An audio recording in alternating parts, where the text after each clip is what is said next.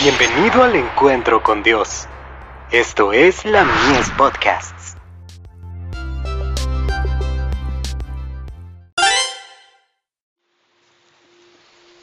Recibiréis poder. Poniendo a un lado el yo. Pero cuantas cosas eran para mí ganancia, las he estimado como pérdida por amor de Cristo.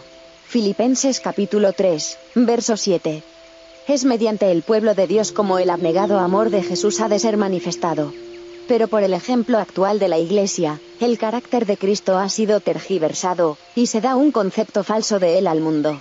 El amor propio excluye el amor de Jesús en el creyente, y por esto no hay en la Iglesia mayor celo, y más ferviente amor por quien nos amó primero. El yo es supremo en muchos corazones. Sus pensamientos, su tiempo y su dinero los usan para la gratificación propia, mientras las personas por las cuales Cristo murió están pereciendo. Por eso, el Señor no puede impartir a su Iglesia la plenitud de las bendiciones. Honrarla de una manera notable ante el mundo sería poner el sello de aprobación a sus obras, confirmando la falsa representación de su carácter.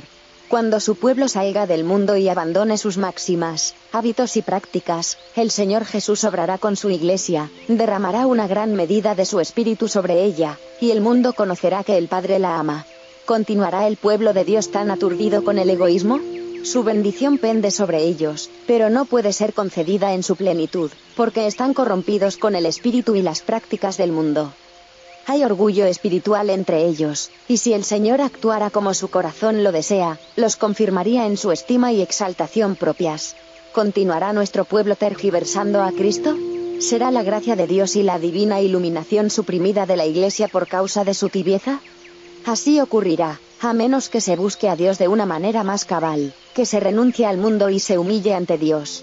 El poder convertidor de Dios debe pasar por nuestras iglesias. The Home Missionary. 1 de noviembre de 1890.